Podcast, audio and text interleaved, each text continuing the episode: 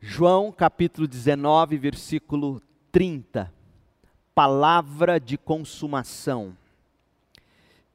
Depois de prová-la, depois de provar a água com vinagre, Jesus disse: Está consumado. Então inclinou a cabeça e entregou o Espírito. Está consumado. Esta foi a sexta, a penúltima palavra de Jesus sobre a cruz lá no Calvário. Eu peço que você agora se coloque no lugar de Jesus. Você está com 33 anos de idade, a flor da idade. Por maldade dos homens, ou por motivos alheios à sua vontade, você está diante da morte agonizando em sofrimento e dando seus últimos suspiros de vida. Considerando que você poderia viver pelo menos outros 43 anos, além dos 33 já vividos, já que a estimativa de vida do brasileiro em 2018 era de 76 anos, pelo menos.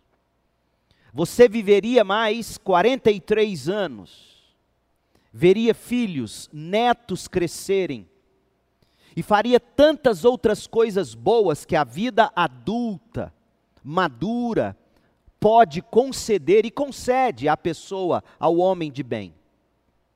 Morrendo aos 33 anos, esta é a minha pergunta. Morrendo aos 33 anos, o que você diria? O que as pessoas que amam você diria? O que nós costumamos dizer em face destas que julgamos ser fatalidades. Morrer, por exemplo, tão novo, 33 anos. O que você diria? O que diriam sobre isso? O que nós costumamos dizer? Posso sugerir? Diríamos algo mais ou menos: meu Deus, tão jovem, a vida estava apenas começando, teria a vida toda pela frente, não é mesmo? De certa forma, isto é verdade. Verdade, entretanto, apenas da perspectiva terrena, mundana. Como professam os cristãos, usando as palavras de Paulo, a vida não é a vida em si. A vida é Cristo. Morrer é lucro, seja em que idade for, por motivo que for.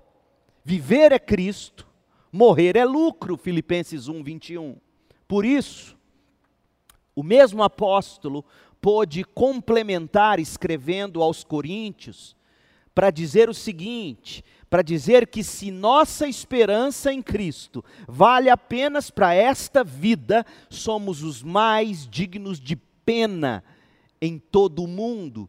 1 Coríntios 15, 19. Ora, Paulo estava combatendo a ideia de que Cristo não ressuscitou. E ele diz: Poxa, se Cristo não ressuscitou, nossa esperança em Cristo sendo apenas para esta vida, no sentido de ter trazido apenas bons ensinos ou promovido alguns milagres, se nós cremos no Cristo apenas para ser alguém que nos ensina ética ou que produz alguns milagres para a gente manter o bem-estar, Paulo diria: nós somos os mais dignos de pena em todo o mundo.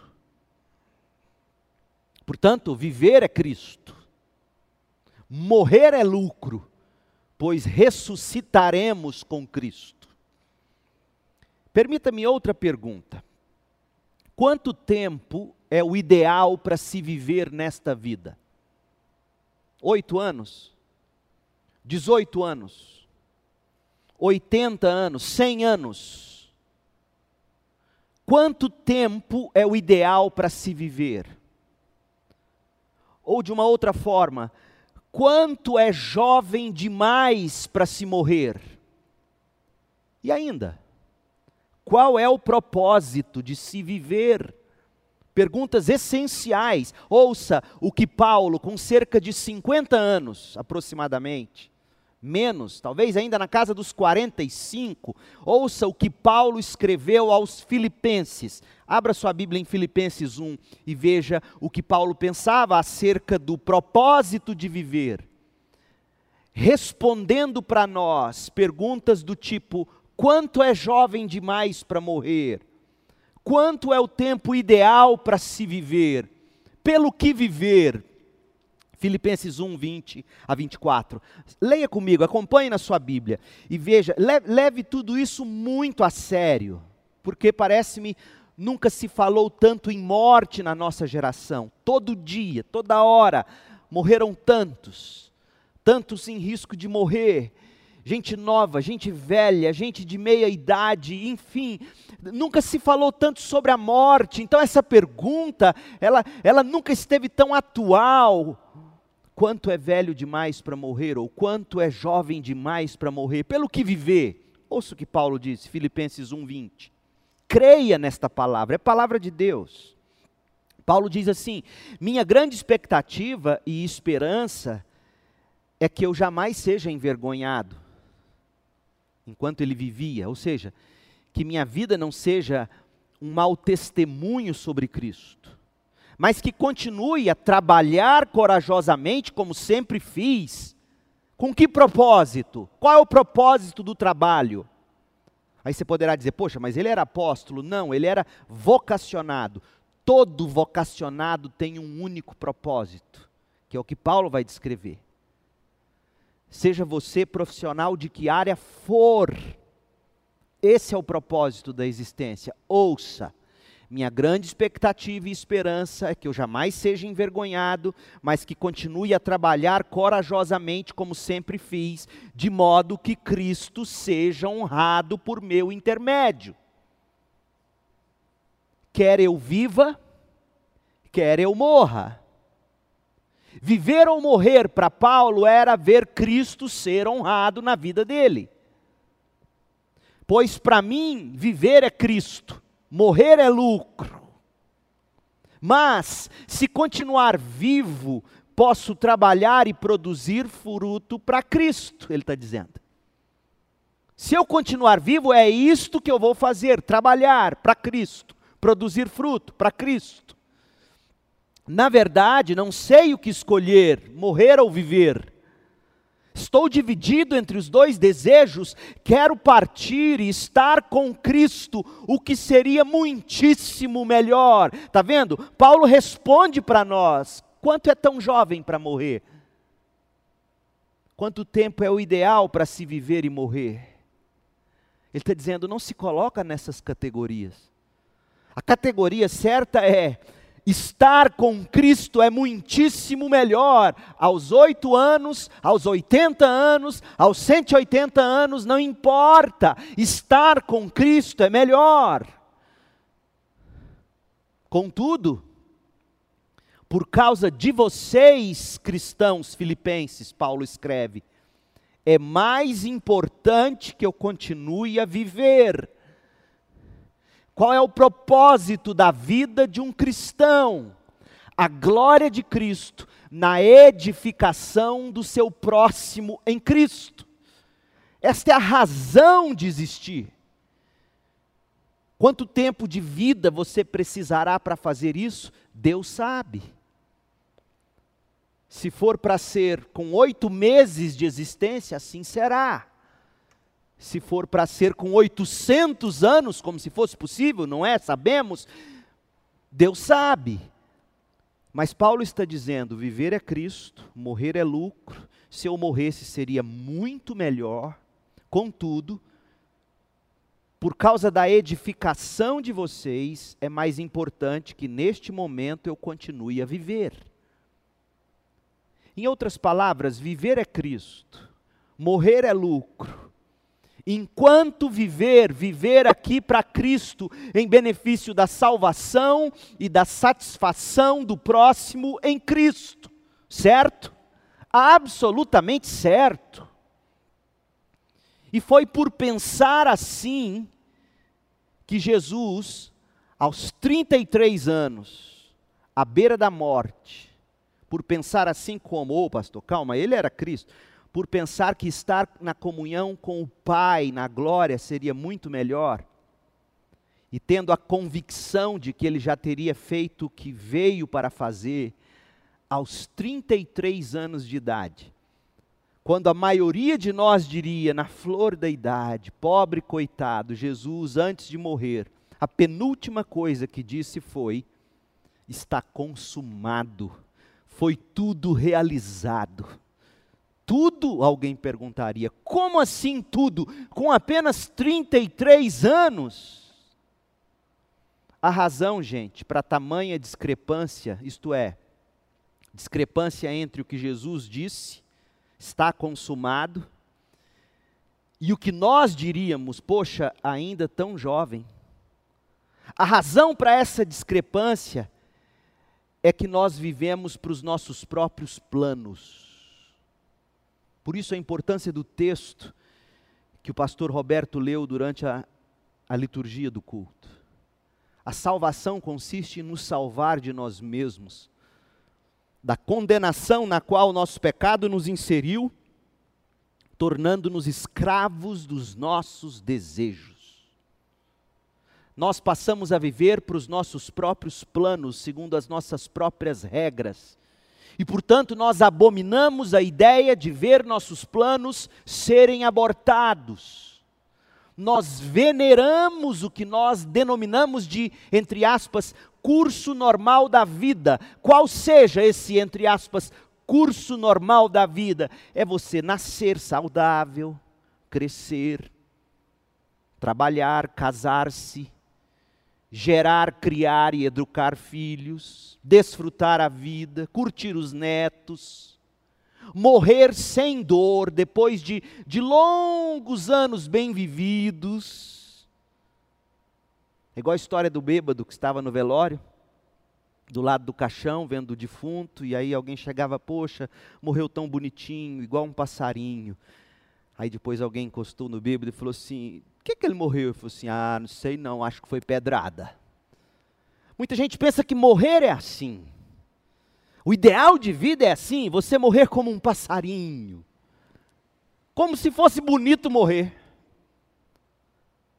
E se nós formos contrariados nesse processo que nós denominamos de curso normal da vida, nós lamentamos, quando não, blasfemamos.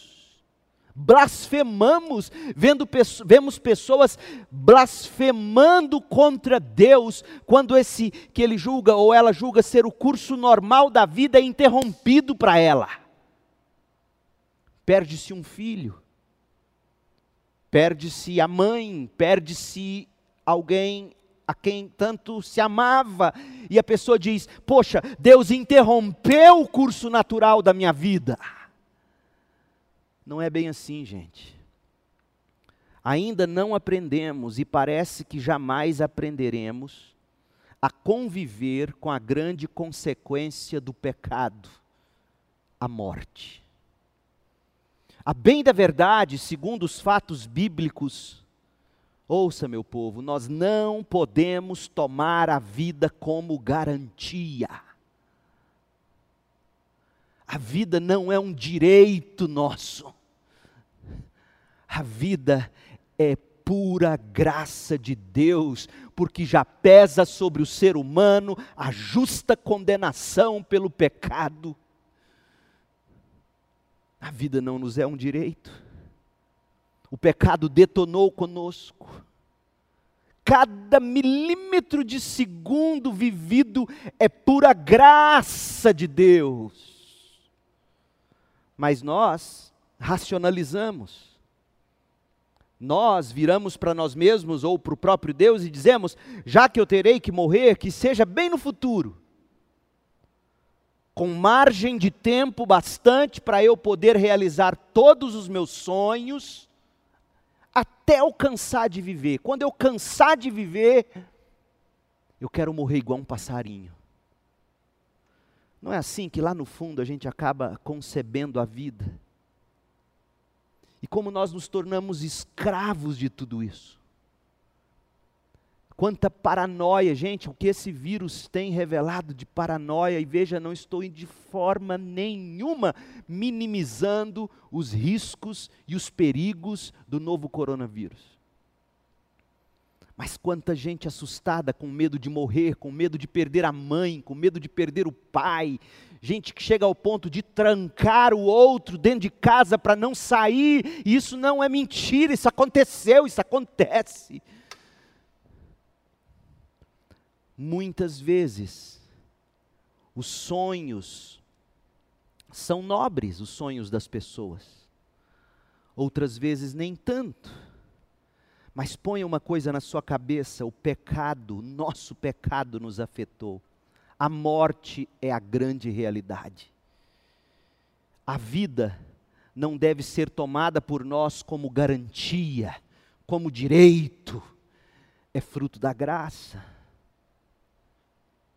A exclamação que li há muito tempo de um homem que estava à beira da morte, representa muito bem a angústia da grande maioria das pessoas quando pensam em atravessar o vale da morte. Eu li, eu li o seguinte: a pessoa teria dito, vivi para mim mesmo a vida inteira, e agora eu vou morrer e vou ter que me defrontar com Deus.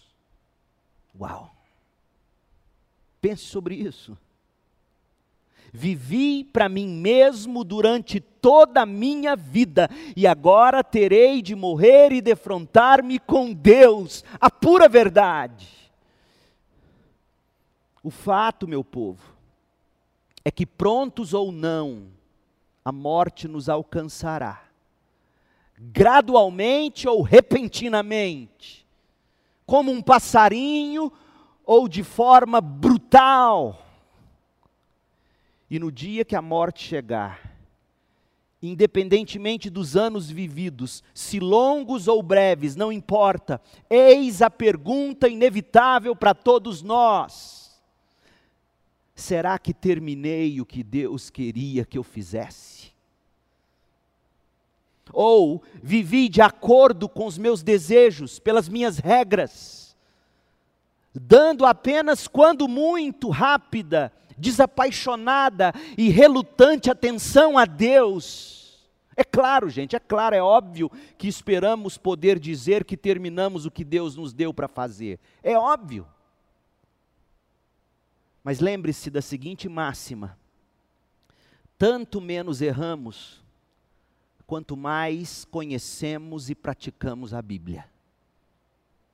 Tanto menos você errará ao ter que responder antes de seu último suspiro de vida, concluir a carreira que Deus me deu para correr, tanto menos você errará, quanto mais você conhecer e praticar a Bíblia, dando menos ouvido ao seu coração.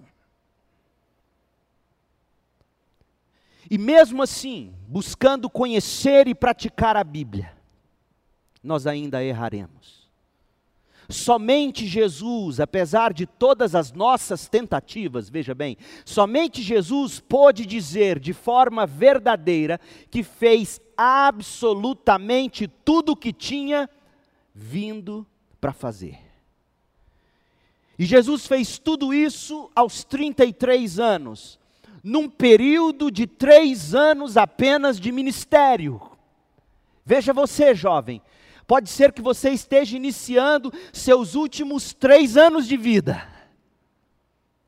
Não interessa se com 18 ou se com 48 Pode ser que você, aos 30, como Jesus, esteja iniciando a corrida dos seus três últimos anos, e será nesses três últimos anos que você fará aquilo para o que veio fazer. Como é importante a gente ter isso em mente. Não são tantos anos vividos, mas são os anos vividos para a glória de Deus. Então, tanto menos você errará, quanto mais você conhecer a vontade de Deus expressa nas Escrituras para a sua vida, e quanto mais você praticá-la. Jesus viveu até os 30, dos 30 aos 33, foi exercer seu ministério, aos 33, dando seu penúltimo brado antes de morrer, ele disse: Terminei, está consumado ele havia cumprido todas as suas responsabilidades ao pé da letra. Outra coisa, embora Jesus tivesse encerrado de forma tão abrupta, de forma tão traumática os seus dias na terra, veja, ouça, Jesus morreu feliz feliz em saber que o propósito de sua vida havia sido cumprido com sucesso. Quer ver uma coisa? Hebreus 12, verso 2. Por que é que eu digo que Jesus morreu feliz? Apesar de morrer tão jovem, apesar de morrer uma morte tão feia e dolorosa, por que Jesus morreu feliz? Hebreus 12, verso 2 por causa da alegria que o esperava a comunhão com o Pai no céu, por causa da alegria que o esperava, ele, Jesus, suportou a cruz, sem se importar com a vergonha. Agora, Isaías 53, 11. Por que, que eu digo que Jesus morreu feliz? Quando disse: terminei, está consumado. Isaías 53, 11. Quando ele vir tudo que resultar de sua angústia, ou seja, quando ele olhar e ver o resultado de todo o seu sofrimento na cruz, ficará satisfeito. E por causa de tudo que meu servo justo passou, diz Isaías, ele fará que muitos sejam considerados justos, pois levará sobre si os pecados deles. Eu me recordo num dos momentos mais difíceis do meu primeiro ministério em Campinas. Estava no auge de minhas crises de pânico. Um colega pastor à época chegou em mim, olhou bem nos meus olhos e disse: Leandro, deixa eu te lembrar o que Isaías profetizou sobre Jesus. E aí ele citou para mim essa frase: Quando ele vir tudo que resultar de sua angústia, ficará satisfeito. Como aquilo me acalmou. Porque de fato, hoje eu olho para trás e vejo o tanto e o quanto foi conquistado. Minha alma se satisfaz. O que Jesus nos ensina é que é possível morrer novo e morrer feio, mas feliz. Se você estiver certo de que está fazendo e de que fez aquilo para o que você veio ao mundo, a glória de Cristo na edificação do outro em Cristo. Foi desse contentamento dessa alegria que ele desfrutava por saber que depois de suportar o que suportou na cruz, depois de ressuscitar e ir ao céu, ele gozaria de novo e para sempre da eterna alegria da comunhão com Deus. Foi, foi desse, desse contentamento por saber que valeria a pena aquela angústia que brotou esta sexta e penúltima palavra da cruz: está consumado. A penúltima palavra dita lá do Calvário significa literalmente: está consumado, permanece consumado, estará para sempre consumado, nada voltará atrás ou mudará de efeito. Uma obra, portanto, de relevância eterna. Agora ouça sobre esta expressão de Jesus em João 19:30. Está consumado. Está consumado vem de uma só palavra no grego, uma palavra linda. Tetelestai. Que significa terminar, completar, realizar. O verbo tetelestai possui várias formas ou possuía várias formas de uso no mundo grego e nos dias de Jesus. Para você ter uma ideia, tetelestai era a palavra que os escravos usavam sempre que terminavam algum trabalho e levavam o fato ao conhecimento do seu senhor. Então aquele servo chegava diante do seu senhor e dizia: Tetelestai, que quer dizer, terminei a tarefa que me foi dada para fazer, terminei a tarefa dentro do prazo que me foi estabelecido. Tetelestai. E quando o senhor do escravo ouvia dos lábios dele, tetelestai, o senhor sabia, ele fez o que eu mandei fazer dentro do prazo que eu dei para ele fazer. Outra coisa, tetelestai era usado pelos sacerdotes.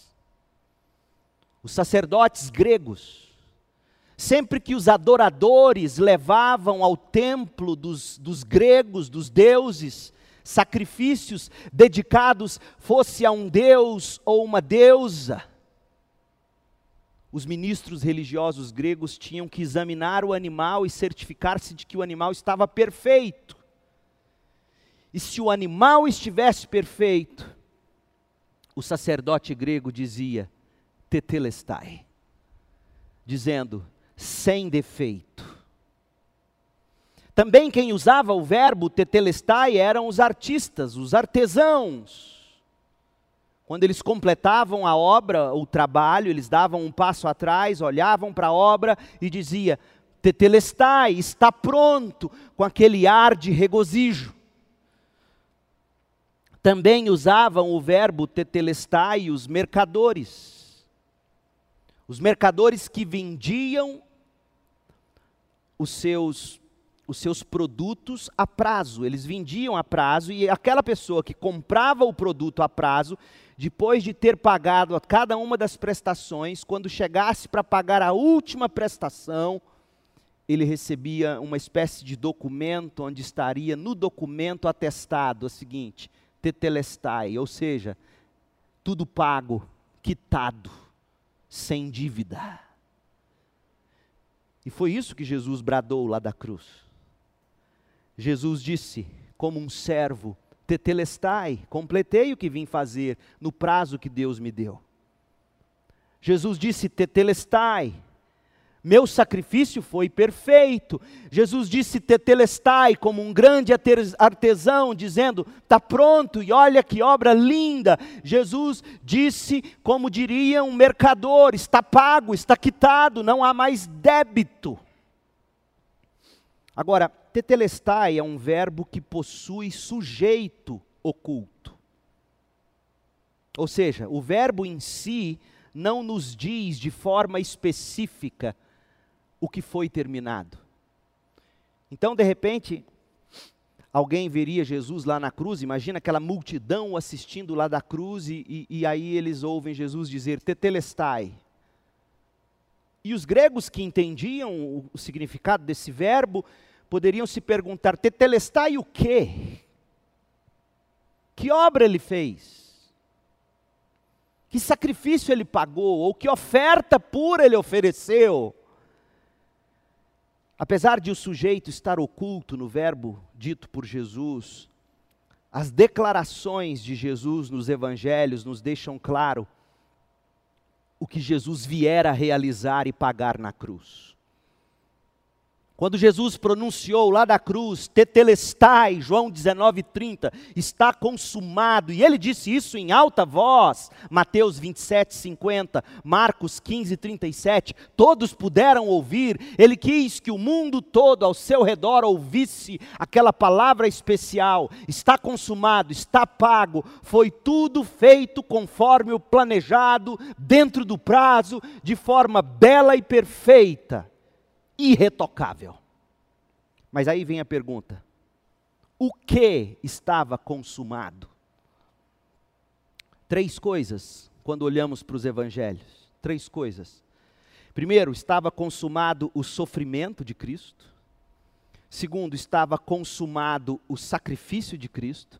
Terceiro, estava consumado Satanás que se opunha a Cristo.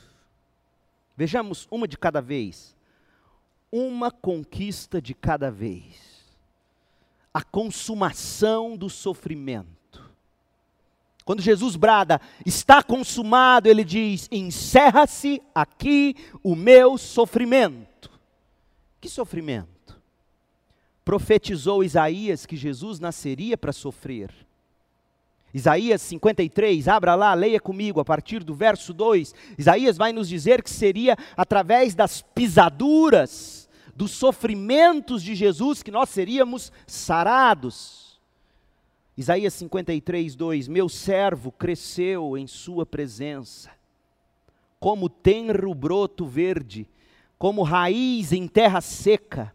Não havia nada de belo nem majestoso em Sua aparência nada que nos atraísse, foi despre desprezado e rejeitado, homem de dores, que conhece o sofrimento mais profundo. Demos as costas para ele e desviamos o olhar. Ele foi desprezado e não nos importamos, apesar disso, foram as nossas enfermidades que ele tomou sobre si, e foram as nossas doenças que pesaram sobre ele. Pensamos que seu sofrimento era castigo de Deus. Pensamos que Deus o estivesse castigando por culpa dele mesmo. Mas não, ele foi ferido por causa da nossa rebeldia, ele foi esmagado por causa dos nossos pecados. Sofreu o castigo para que fôssemos restaurados e recebeu açoites para que fôssemos curados. Mas agora, meu povo, estava terminado, tetelestai. Jesus nos diz com essa palavra que todo, ouça bem, todo sofrimento tem uma data limite. Até o dele. E por causa do dele ter tido a data limite, o seu e o meu também tem estava terminado todo aquele sofrimento. Felizmente, o sofrimento de Jesus havia chegado ao fim. A garantia que nós, crentes em Jesus, temos é que assim como ele venceu as aflições do mundo, nós também as venceremos. João 16, 33 independentemente do que estamos enfrentando ou iremos enfrentar na vida, em Cristo, um dia todo o nosso sofrimento também terminará. Prepare-se para isso. O cônjuge que foi abandonado um dia poderá dizer: Tetelestai, está terminado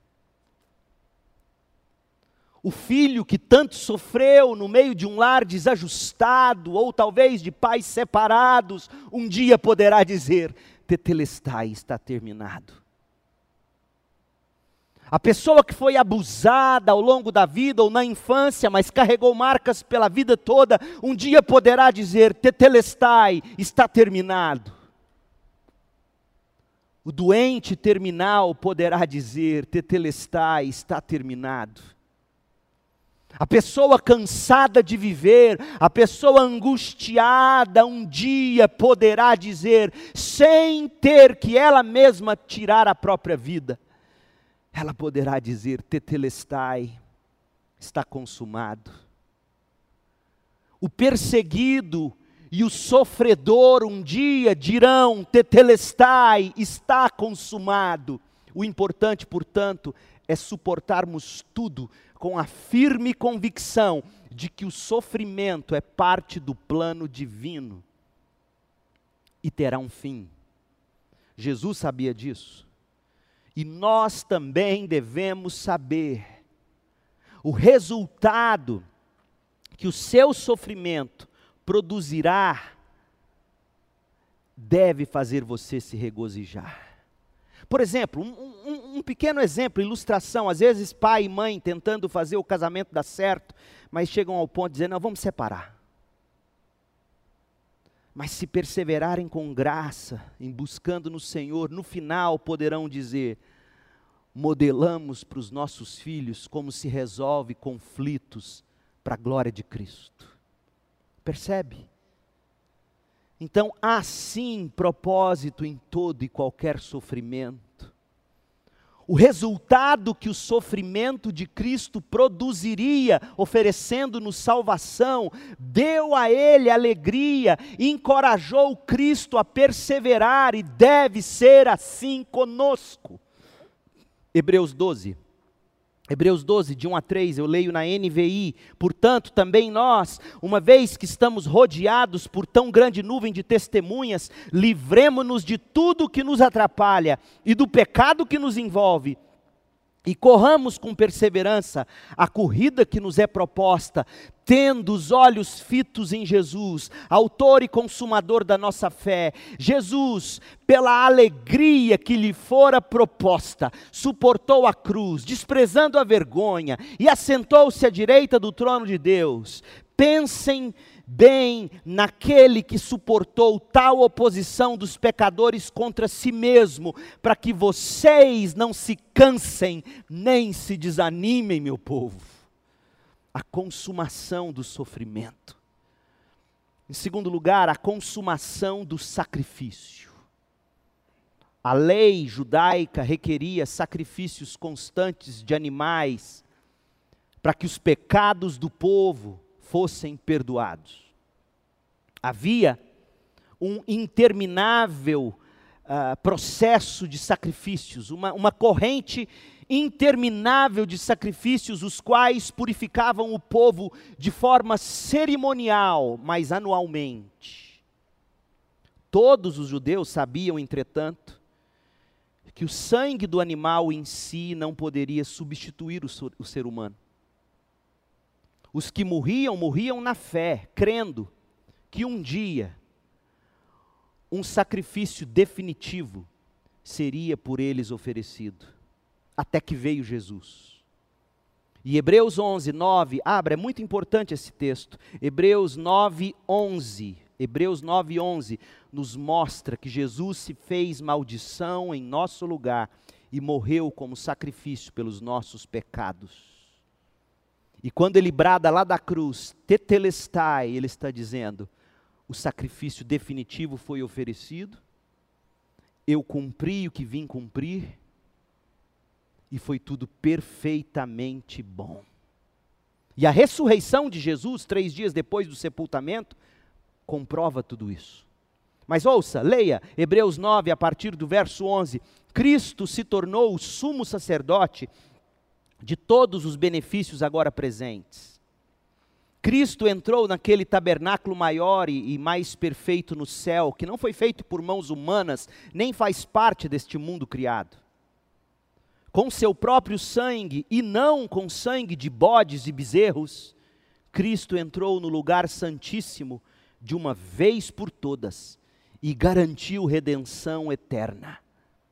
Se, portanto, o sangue de bodes e bezerros e as cinzas de uma novilha purificavam o corpo de quem estava cerimonialmente impuro, imaginem como o sangue de Cristo purificará nossa consciência das obras mortas, para que adoremos o Deus vivo, pois pelo poder do Espírito eterno, Cristo ofereceu a si mesmo, a Deus, como sacrifício perfeito. Por isso, Ele é o mediador da nova aliança para que todos aqueles que, estão, que são chamados recebam a herança eterna que foi prometida, porque Cristo morreu para libertá-los do castigo dos pecados que haviam cometido debaixo da primeira aliança. Veja, o judeu oferecia os animais em sacrifício, certos de que um dia um sacrifício superior seria oferecido. E portanto, tudo aquilo que eles fizeram durante o Antigo Testamento, fez, fizeram como sombra, com fé e esperança no grande sacrifício que chegaria e chegou. Cristo Jesus, o Cordeiro de Deus que tira o pecado do mundo. Por isso que quando Jesus está para dar seu último suspiro, antes do último suspiro de vida, ele diz: está consumado, de uma vez por todas. Warren Wiersbe, ele diz: Jesus, Jesus tomou a minha falência e cobriu a minha falência com a sua liquidez. Ou seja, os pecados do crente não estão mais sobre o crente. Foram lançados sobre Cristo na cruz. Existe sim pecado dentro do crente, mas não sobre o crente. A nossa velha natureza ainda nos inclina para o pecado e tantas vezes nos faz cair. Mas nós somos aceitos por Deus pelos méritos de Cristo. Em Cristo, crente, nós temos ficha limpa. O sacrifício de animais versus o sacrifício de Jesus. Quando no dia da expiação o sumo sacerdote colocava a mão sobre um cordeiro, sobre um bode ou sobre um bezerro, e confessava os pecados da nação sobre o animal, os pecados do povo, figurativamente, eram legalmente transferidos para o bicho sem defeito. O animal então era solto no deserto para nunca mais ser visto como que dizendo: Deus nunca mais olhará para os seus pecados. Mas outro animal era sacrificado no lugar e seu sangue aspergido sobre o altar, para que um preço fosse pago diante de Deus e a oferta pudesse assim aplacar a ofensa do pecado. Aqueles gestos simbolizavam o que Deus faria uma vez por todas em Jesus, para que de nossos pecados o Senhor Deus não se lembrasse mais. Hebreus 10, 17 diz assim. E acrescenta, acrescenta o que? Após dizer que nós teríamos o Espírito, Hebreus 10, 16, nós teríamos o Espírito, a lei de Deus seria cravada no nosso coração. Foi isso que o sacrifício de Jesus comprou para o crente. E acrescenta, além do Espírito, Nunca mais me lembrarei de seus pecados e seus atos de desobediência. Onde os pecados foram perdoados, já não há necessidade de oferecer mais sacrifícios. Portanto, eu estou aqui para te dizer hoje à noite, sem essa de dizer, eu não consigo me perdoar. Cristo te perdoa, se você de fato arrepende-se e confessa.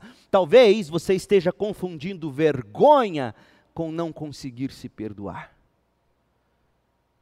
Mas é possível também tratar a vergonha pela graça e por meio da fé.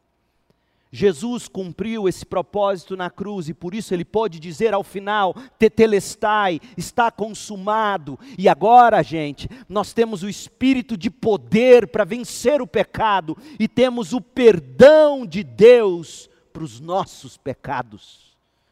A consumação do sacrifício. E a última coisa, a consumação de Satanás.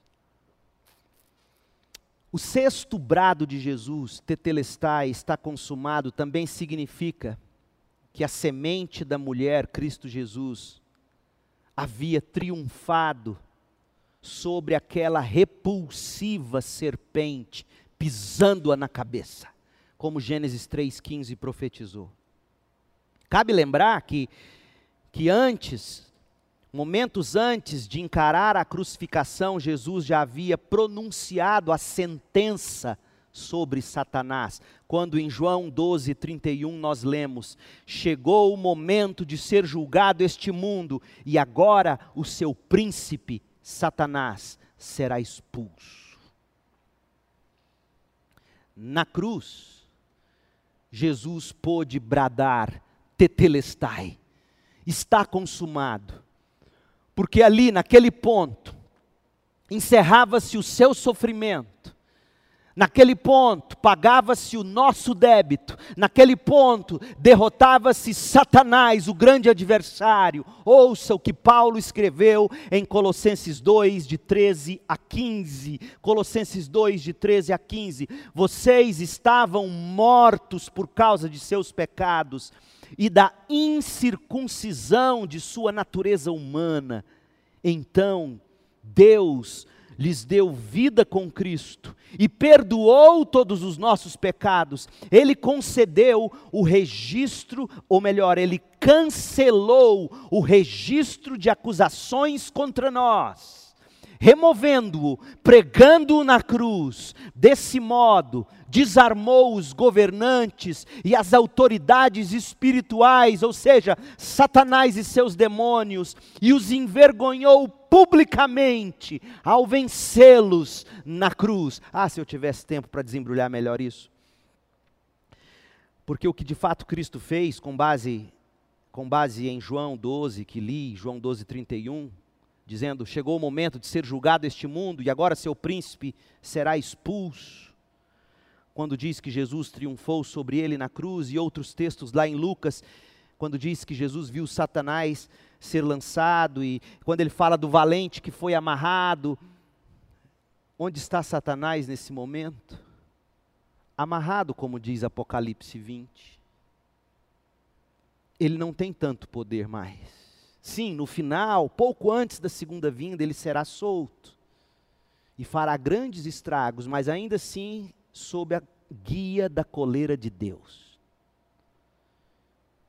Mas no momento ele, ele age como aquela cobra que você corta a cabeça dela, mas o veneno ainda faz com que ela fique pulando, ainda oferecendo algum medo.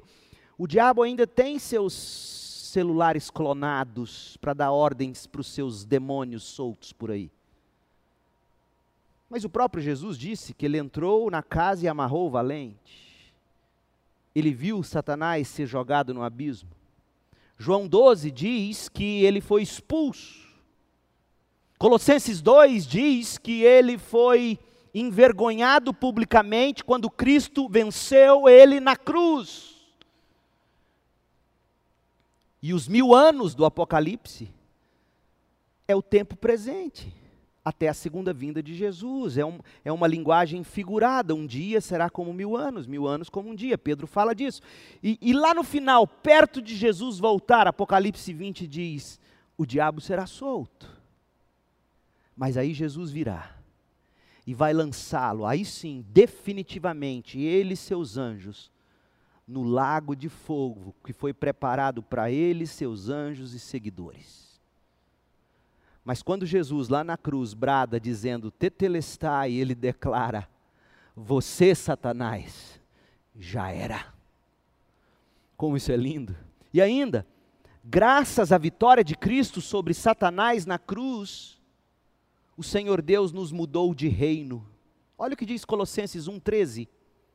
Cristo nos libertou do império das trevas e nos transportou para o reino do Filho do seu amor. Nós já desfrutamos, em alguma medida, das bênçãos do reino de Deus. Nós já vivemos, como dizem os teólogos, trabalhei nesse artigo essa semana, gastei dois, três dias duros em cima ali de, de cerca de 20 páginas, que sairá no apêndice do livro sobre o dia do Senhor. E, e, e os teólogos dizem que nós já vivemos nesse, nesse já do, do reino que já chegou, nós já fomos, Colossenses 1,13 diz, nós já fomos transportados para o reino do Filho, já fomos em alguma medida, mas ainda não desfrutamos em plenitude. Em plenitude será quando vier Cristo sobre as nuvens estabelecer, trazendo o novo céu e a nova terra. Mas, mas a, a, a vitória de Cristo sobre Satanás arrancou-nos de debaixo do império das trevas e colocou-nos no império do seu filho. Não estamos mais e jamais estaremos do lado negro da força. Somos de Cristo Jesus. Ainda lutamos, sim, claro, contra ciladas e artimanhas de Satanás. Mas o resultado desta luta já está definido. Não há dúvidas quanto ao seu desfecho. Em Cristo somos mais que vencedores. Mais forte é o que está em nós do que aquele que está no mundo, pois por meio de Cristo nós temos plena condição de resistir ao diabo e vê-lo fugir de nós. Espera aí, pastor, mas o senhor falou que o diabo está preso. Como que a gente. É, é fácil. Os anjos, os demônios, o diabo dá ordem a eles. Os demônios agem. Então, quando você resiste a um demônio, de fato você resiste ao diabo.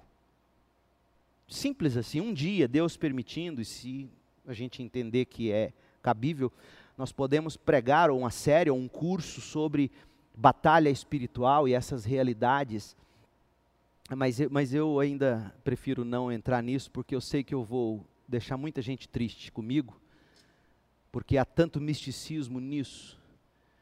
Mas é tão importante que entendamos essas realidades espirituais. Sim, o demônio existe. Sim, o diabo age. Sim, o diabo faz proezas através de seus anjos do mal, mas lembre-se, Cristo já consumou o diabo. É questão de tempo. Querido amigo, eu estou aqui para te dizer: confesse o seu pecado a Deus e receba, por meio do sacrifício de Cristo, a quitação do seu débito diante do soberano do universo. E esteja preparado para viver a vida, seja por mais três, trinta ou trezentos anos, se fosse possível. Não importa. O que importa é que você entenda que você chegará a um fim. E assim como filho de Deus, você terá que bradar algo será, está consumado. Então hoje à noite eu te sugiro, escreva seus pecados, por assim dizer, escreva todos eles num livro contábil.